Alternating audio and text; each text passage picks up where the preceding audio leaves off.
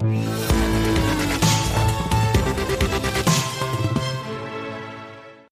finance durable, euh, ce style de gestion qu'on appelle ESG, qui respecte des critères environnementaux, sociaux de gouvernance, eh bien cette gestion ESG sort-elle renforcée de la crise? On pose la question à Alain Pitous qui va nous répondre oui, évidemment. Bonjour Alain. Oui, bonjour. Eh, j'ai pas, je pense que j'ai eh, pas appelé la bonne personne. Pourquoi? Parce qu'il est directeur de la finance responsable chez SGAM. Non, pas chez SGAM, chez Talence. Non, pas chez Talence. Chez Ophi, comment ça va? Très bien. Ça fait longtemps qu'on ne s'est pas parlé. Hein. Bah oui, euh, confinement. Euh, bon, on vous retrouvera bientôt en plateau. Euh, on rappelle comme juste, Alain, le principe de l'ESG, pardon, c'est pour laisser personne sur le bord de la route. On prend en compte pas seulement les critères financiers pour évaluer les boîtes cotées, mais les critères, les critères extra-financiers pour valoriser donc ces entreprises, avec leur empreinte sur l'environnement, sur l'économie, leur comment elles traitent leurs salariés, s'il y a des contre-pouvoirs au sein des, de la direction, c'est tout ça en deux mots? Exactement. Donc, euh, en fait, c'est de prendre, euh, et c'est une règle de bon sens, hein, c'est d'analyser euh, bah, toutes les données possibles, imaginables que vous pouvez avoir sur une entreprise. et pas seulement financière.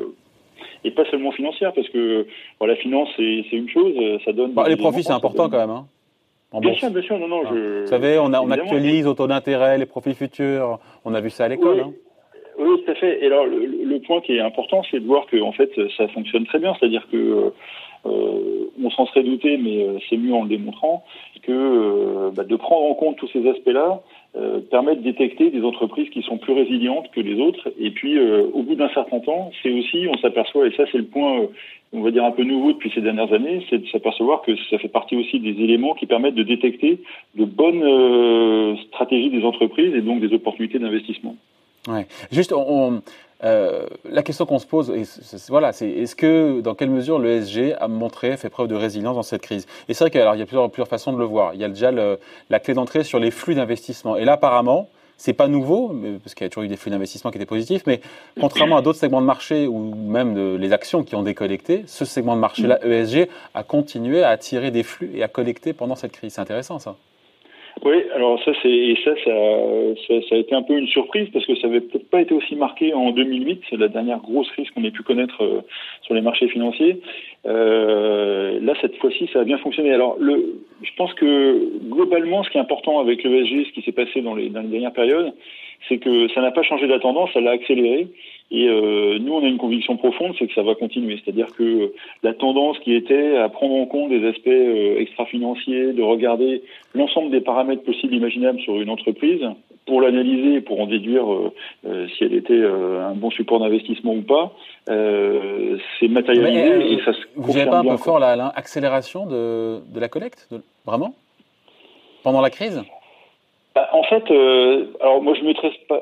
Pendant la crise, c'est difficile parce que personne n'a rien fait pendant la crise. Mais euh, si on regarde la tendance, euh, c'est un peu ce que vous évoquiez au début. C'est depuis début 2019. Non, je crois qu'il y a BlackRock a sorti des chiffres là, il, y a, quelques jours en disant effectivement que la collecte était largement positive sur. Ah, mais c'est alors en fait, c'est très positif et ça se compare au reste qui est en forte décollecte. Vous voyez, c'est il y a ce phénomène-là, quoi. Ça fait un écart qui s'accroît euh, de manière importante et cet écart s'est accru pendant la crise. Donc euh, sur, sur l'aspect simple des flux, oui. Alors mais les flux, c'est pas euh, c'est un indicateur parmi d'autres hein, de, de, la qualité. moi, je considère de, de ce type d'investissement.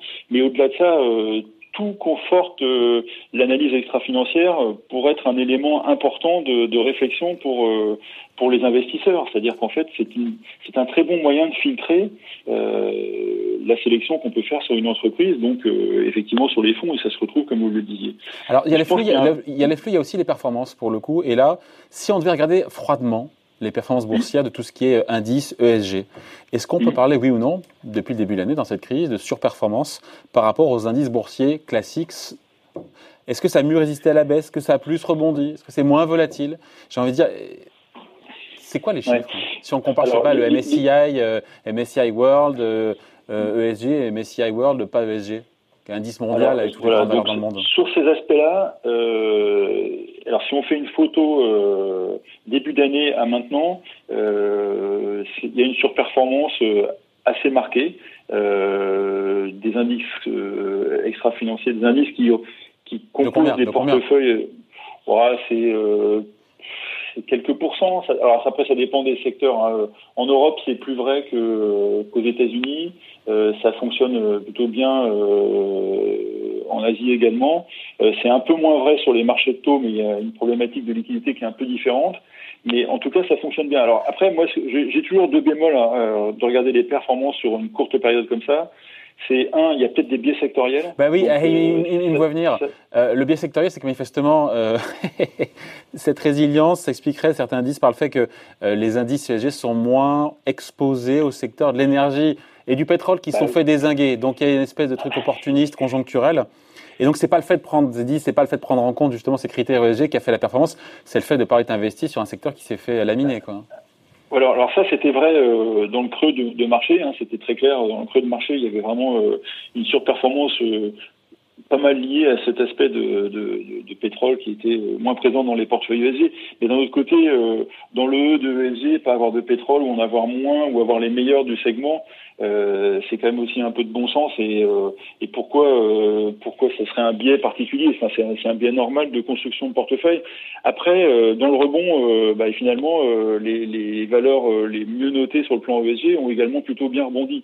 Mais encore donc il n'y a pas ce risque que si le pétrole rebondisse les indices ESG risquent à contrario de sous-performer puisqu'on a eu la surperformance pendant la baisse du pétrole d'avoir l'effet miroir dans le sens ouais mais c'est pour ça c'est j'allais dire sur le, la performance sur, sur courte période imaginons que le pétrole remonte très fortement bah oui évidemment, il y aura des valeurs qui vont en profiter. Mais ces valeurs qui vont en profiter dans le segment pétrolier, c'est également à leur échelle, et si on les compare aux autres, sont, sont celles qui sont les mieux disantes aussi. C'est celles qui réfléchissent. Alors c'est qui, c'est qui euh, si, on part du principe dans le secteur pétrolier, qui est, euh, qui est bien noté, qui est vertueux dans le secteur pétrolier en Europe? Pas beaucoup. Ah, pas beaucoup. je dirais que, euh, bah, en fait, euh, si on regarde euh, les deux derniers à avoir pris des dispositions pour rentrer dans un schéma plus vertueux, c'est-à-dire ah, on vous a perdu pendant, pendant 5 secondes. Excusez-moi, excusez-moi. Non, je disais, c'est pas parce que je parlais de pétrole que vous m'avez perdu. Hein. Mais dans les valeurs qui, il y a Total et BP par exemple qui ont annoncé des plans pour euh, converger vers euh, la neutralité carbone avec tous les défauts qu'ont leur plan. Hein. Il, y a, plein de défauts dans leur plan, mais en attendant, ça les repositionne un peu mieux que des entreprises du même segment qui qu'on n'aurait rien à faire. Vous voyez, donc même dans un segment qui est aussi décrié que celui-là, euh, il y a des nuances et on peut euh, privilégier des valeurs euh, qui sont mieux notées que d'autres. Donc ça c'est le premier point dans l'analyse, c'est-à-dire que alors on commence à avoir un peu de recul. On est qu'en mai, mais nous on est persuadés et ça fonctionne bien sur longue durée. ça on vérifie nous de notre côté depuis un bon moment. Euh, L'ESG a créé de la valeur.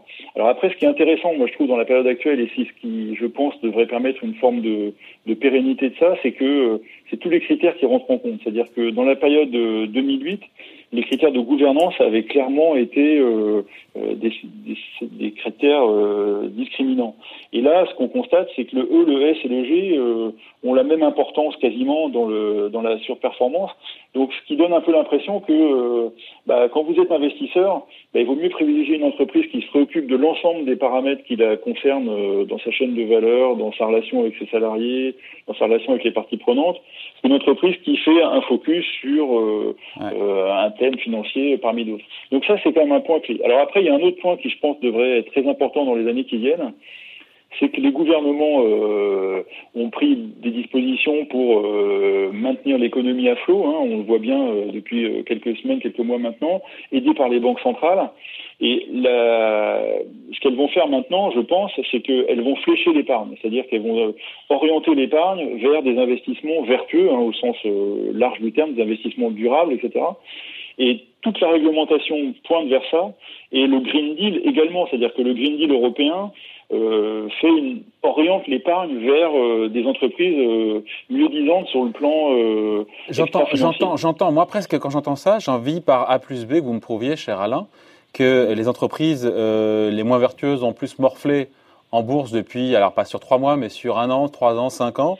Ah, mais je vais prendre un exemple très simple. Et, sur prenons les valeurs du CAC 40. Quelles sont les valeurs du CAC 40 qui sont plus durables? Est-ce que oui ou non, elles ont surperformé par rapport aux moins durables bah, Clairement, vous regardez. Je crois que ce que je euh, vois. bah, vous prenez des L'Oréal, des Danone, des Schneider, des boîtes comme ça, elles ont, elles ont plutôt bien performé. Mais par rapport à quoi Bien performé dans l'absolu par, bah, par rapport au CAC. Enfin, voilà, si on prend cet exemple-là.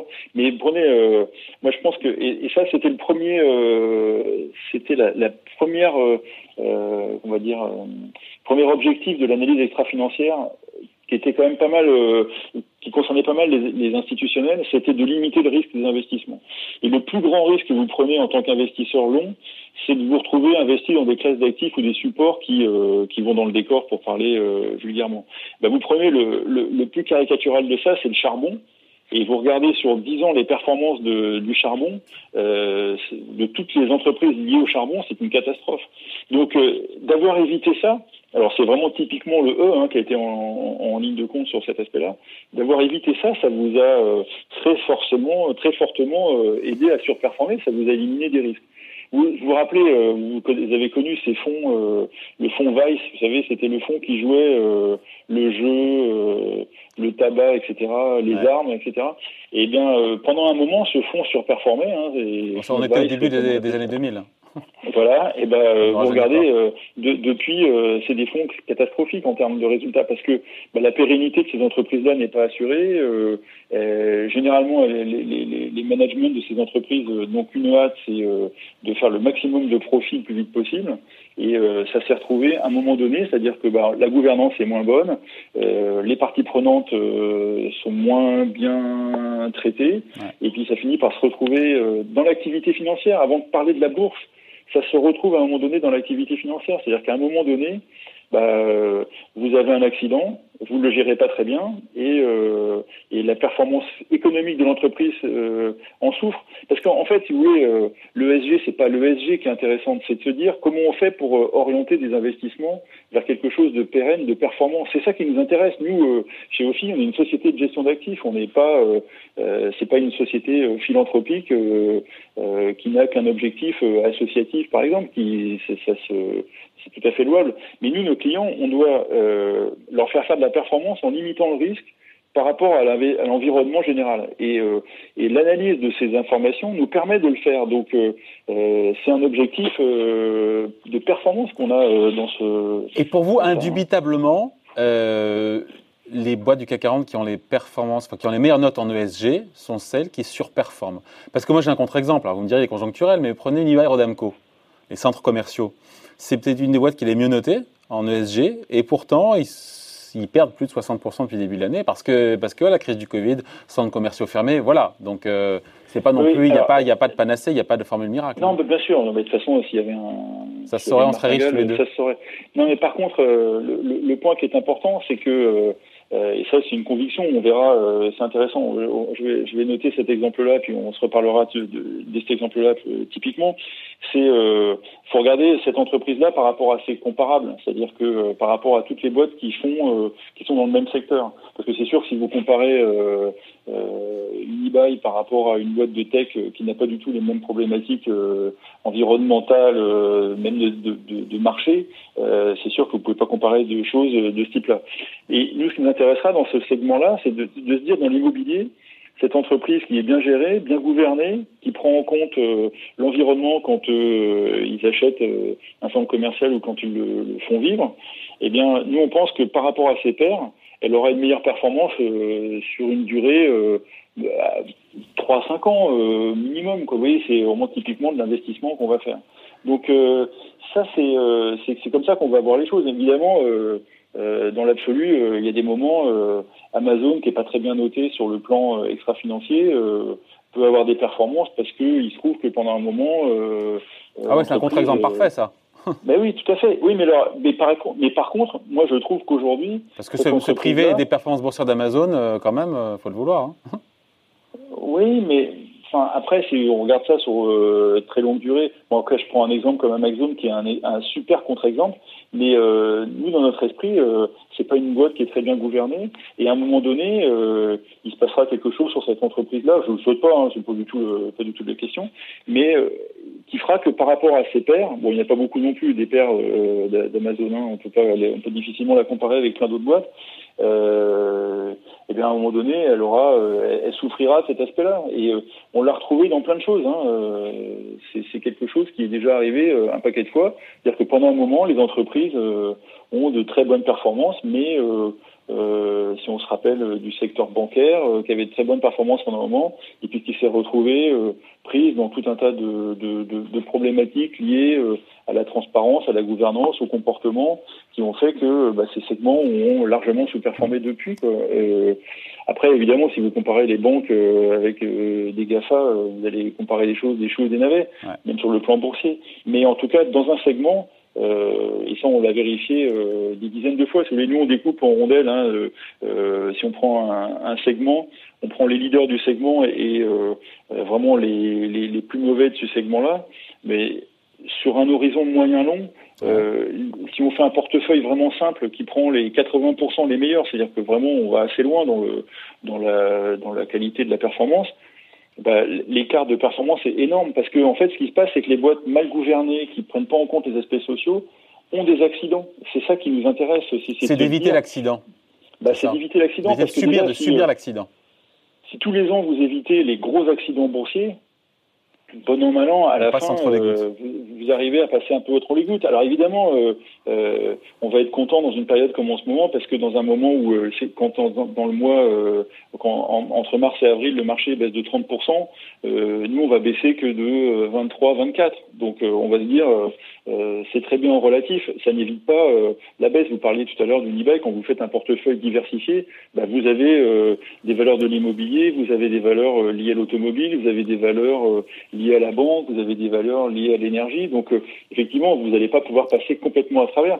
Et par contre, ce qui est important, et c'est ce qui nous intéresse, c'est que sur un horizon long, euh, vous allez retrouver au fil du temps euh, euh une, un couple performance risque. On, on, en revient toujours à ça, qui va être euh, nettement meilleur. Et, et, la crise actuelle, pour nous, démontre que ce, ce, schéma fonctionne très bien. Puis là, on voit un accident qui est quand même très grave. Hein, et, et va être intéressant, c'est dans la reprise. Euh, dans la reprise, vous prenez euh, les valeurs liées à l'automobile. Il y en a qui investissent beaucoup, d'autres qui investissent moins. Rien que sur ce critère. Et on finit là-dessus, puisqu'on parlait juste avant du plan de soutien au secteur auto. Pour vous, les, les meilleures valeurs en Europe qui, euh, qui respectent le mieux ces critères ESG sont? Peugeot fait des gros efforts aussi. beaucoup de fournisseurs font des gros efforts autour de ça. Et, et vous allez voir, c'est c'est dans cette période-là que la gouvernance de l'entreprise et la manière d'aborder les problèmes va se retrouver. C'est-à-dire que si vos salariés ne sont pas formés, euh, faire, des, faire de la transformation, c'est très difficile. Quand vos salariés sont formés, vous pouvez les orienter euh, vers d'autres euh, d'autres types de production, d'autres euh, modes de fonctionnement. Par exemple, dans le télétravail, on le voit aussi, c'est-à-dire que bah, il y a des entreprises qui n'étaient pas absolument pas prêtes en, en termes d'organisation pour laisser de la marge de manœuvre à leurs salariés pour les laisser travailler. Qu'est-ce qu'il est bavard cet Alain Pitous Il ah, aime bah, ça, il y croit. Ah, hein. oui. Ah, bah il l'a chevillé au corps. Allez, merci, en tout cas. Donc pour vous en tout cas, non mais sans qu'il y ait un avant et un après, euh, pour vous l'ESG sort renforcé de cette crise à l'évidence. Bon, c'est votre intérêt de le dire, mais euh... Non, mon intérêt, euh, oui. Non, parce que ma, ma, question en finit 30 secondes, c'est que pour moi, c'est un marché d'instit, c'est un marché de banque privée. À quand, quand, quand est-ce que les particuliers vont, vont pas prendre le relais, mais se dire voilà maintenant quand j'investis dans mon portefeuille en assurance vie, en PEA, je veux que ce soit, euh, je veux qu'il y ait un label ESG, je veux m'assurer que cette boîte-là soit vertueuse pour l'environnement. Le label ESG, il est, le label ISR plutôt que le label ESG, le label ISR fonctionne très bien, ça c'est quelque chose qui permet vraiment de filtrer. Ouais, est-ce que, euh, est que, les Français, les particuliers, ont, ce réflexe-là Pas encore. Pas encore, pas encore, mais c'est en train de venir. Ça aussi, ça change. Pourquoi? Bah Parce qu'en fait, euh, bah, c'est toute la configuration qui, qui, qui, va vers ça. Parce que au départ, effectivement, vous disiez c'était de l'instit parce qu'on limitait le risque et les institutionnels. Alors, derrière les instituts, il y, a des ménages, hein, il y a des retraités, il y a des voilà. Oui, tout à fait. Mais eux, bah, quand vous êtes mandataire, vous faites attention à ça, vous faites attention à limiter les risques. Et, et, et les clients privés se rendent compte, et nous avec eux, c'est-à-dire que c'est quelque chose qu'on met en avant aussi, c'est que c'est une manière de, de, de, de, décrypter la stratégie des entreprises. Et, euh, et quand vous décryptez la stratégie de l'entreprise sur tous ces critères, bah, vous avez euh, une meilleure visibilité de, de ce qu'elle va faire sur un horizon moyen-long. Et c'est à la fin, c'est ce qui sera pertinent sur le plan économique et ce qui se retrouvera sur le plan boursier. Pas forcément à la minute, mais ça se retrouvera. Enfin, à la fin, à long terme, comme disait Keynes, à long terme, nous serons tous morts. Vous vous rappelez, hein? Oh bon, c'est pas demain. Merci en tout cas, merci beaucoup. Alain Pitou, ce fut un plaisir, directeur de la finance responsable chez OFI. Merci, bye. Au revoir.